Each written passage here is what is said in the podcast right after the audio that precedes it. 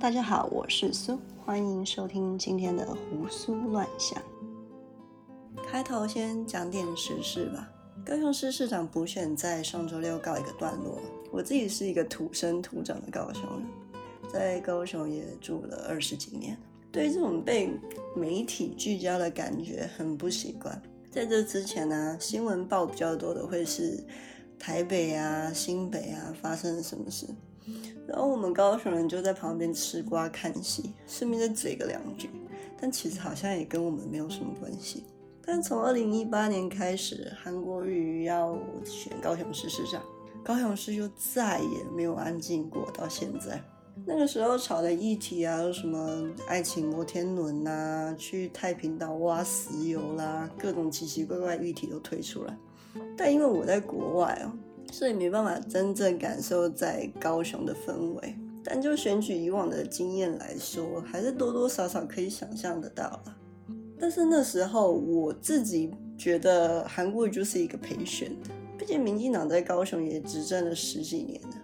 有人说高雄是民进党的大票仓，所以基本上也没有什么悬念。但是结果当然大家都知道嘛，就是韩国当选嘛。那时候我也觉得没什么。反正就换个党做做看嘛，就是有竞争才会有进步啊。那那个什么爱情摩天轮啊，还是要去挖石油的证件，我也没有把它当回事。选前的公投支票真的看多了，也不会把它当真。想不到后来竟然搞出去选总统啊、罢韩呐，再到现在的补选，哎，热闹的很哦。今天也不是要来评论高雄市的选举了。只是这一次的选举让我想起我一直以来的一个疑问呢，那就是民主真的是一个好的制度吗？先说一下我的结论，我觉得民主是一个国家最基本的精神，所有国家都应该奉行的原则。但是现行的操作模式没有办法真正落实这个精神。为什么开始会有这个疑问呢？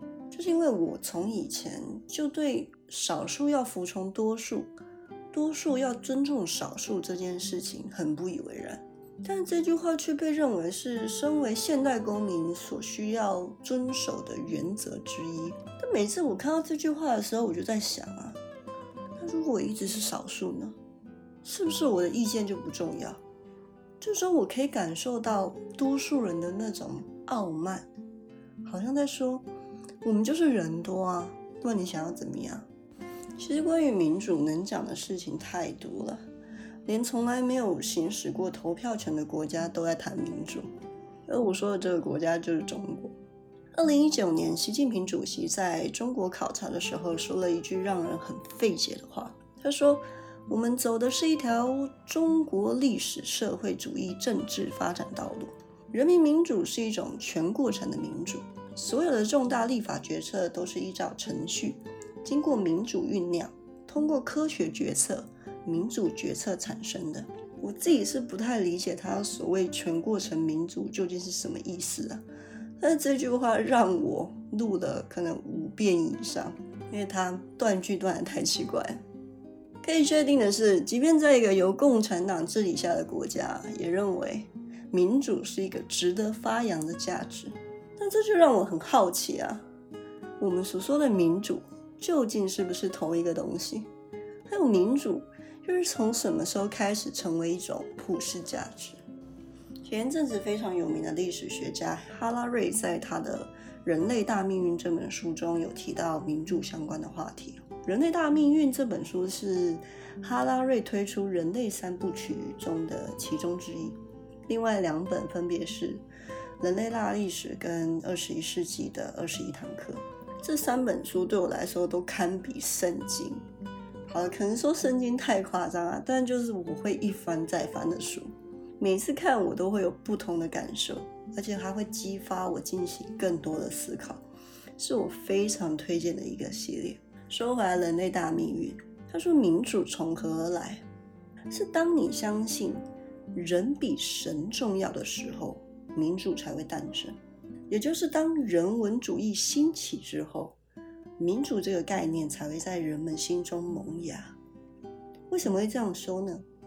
你看啊，不管是在中国古代啊，还是埃及法老的时代，人们大多相信君权神授。所谓君权神授，就是神赋予人权力去治理一个国家，给当今帝王一个治国的合理性。你看，以前中国的皇帝又称为天子，天子呢就是天的儿子。埃及法老是神的化身，还有像是日本天皇啊，也是天照大神的嫡系子孙，所以可以很清楚的感受到政治跟宗教间的相互依存关系。但是到了文艺复兴时代，人文主义的思潮啊大量涌现，人们开始以人作为思考的中心。人权相关的概念也是在那个时候兴起的，包括女性主义啊，还是自由主义。也就在那个时候，人们有了自己的国家、自己做主的想法。这个想法延续至今，就变成民主，也慢慢演变成不同的宪政体制。不论是议会制啊，还是总统制，还是双手掌制。就依照不同国家的风俗民情，制定出适合当地的政府运作方式。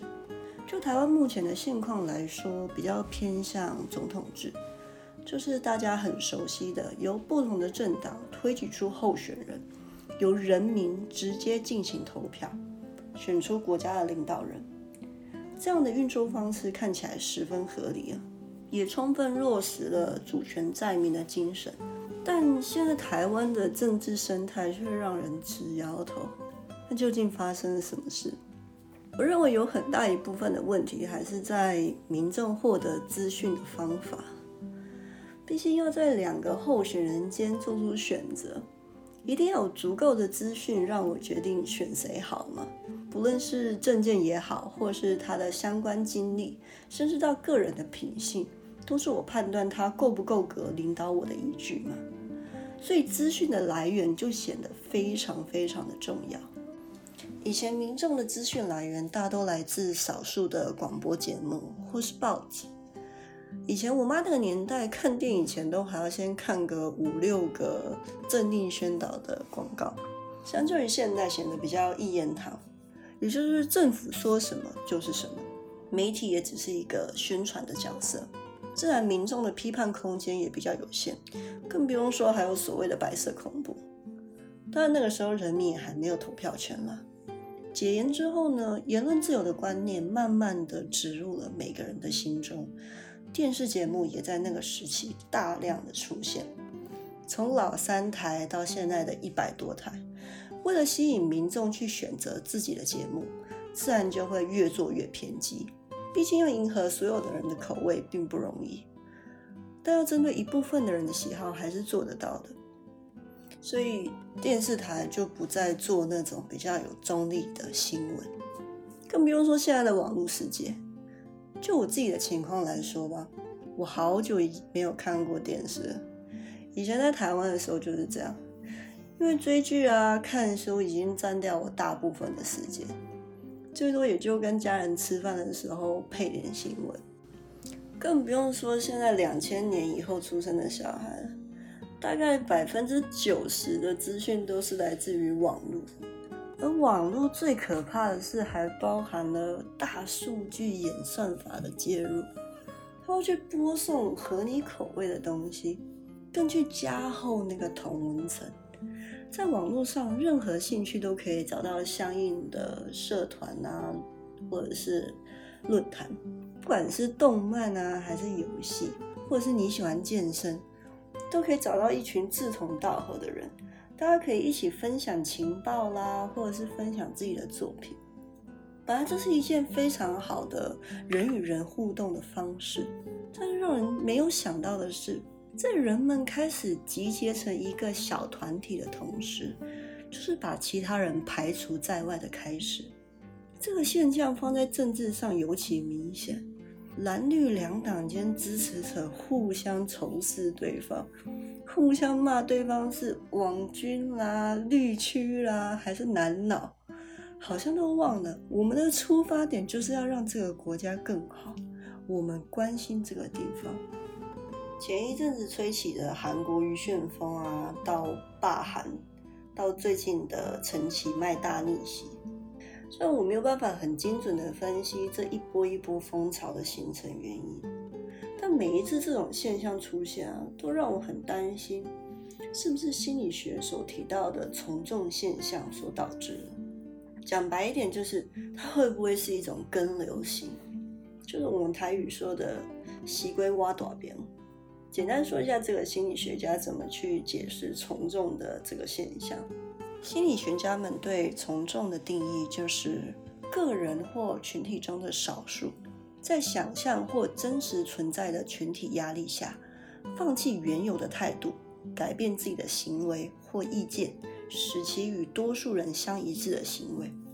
那之所以为什么会有这样子的行为产生，是因为当个体态度与群体间不一致的时候，个体会需要承受较大的心理压力。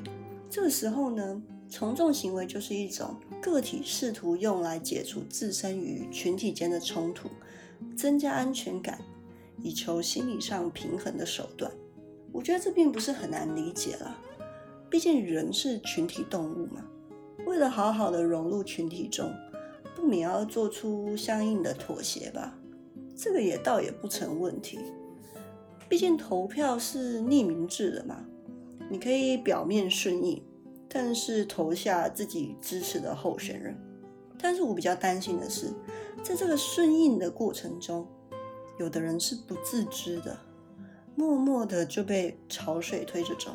人家说谁好就投谁，说挺谁就挺谁，渐渐的沦为政客操纵的一枚棋子，好像民主精神就变得有点本末倒置了吧？这是我现在比较担忧的地方。最后我来说说我理想中的民主。我觉得真正的民主是要达到完全的主权在民，不是只有大部分的人民哦。而是所有的人民，人少的时候要统合所有的人意见，其实是可以做得到的事。就像一群朋友四个人要决定晚餐要吃什么，有人提烧烤啊，或是火锅，不想吃太多的人会说吃个小吃之类的，也有可能会没有意见。但是要怎么样去决定要吃什么？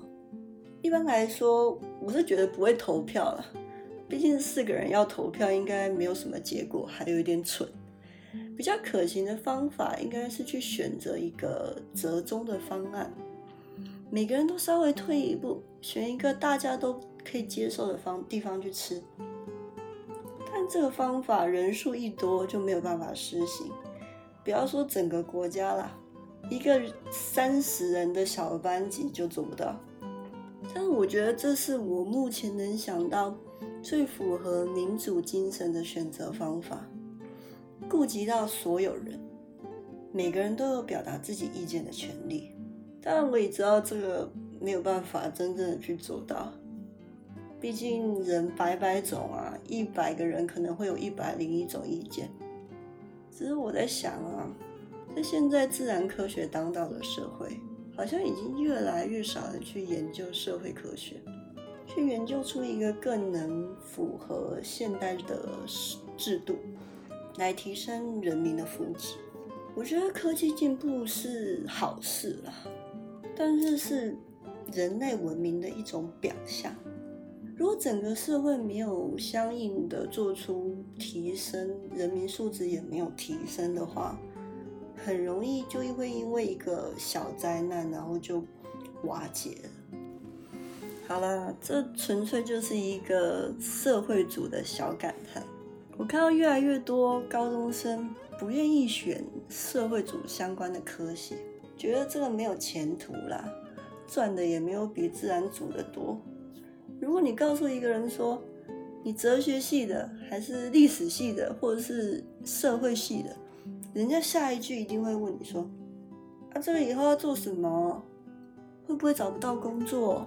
我听到我就觉得很无奈啊，我自己是觉得蛮可惜的啦，因为这种人文相关的科系，研究的是人的内在，是可以让人由内向上提升的，但是现在却不再被重视，好了，今天的节目大概就先到这边告一个段落，我们下次见。还有，欢迎来信。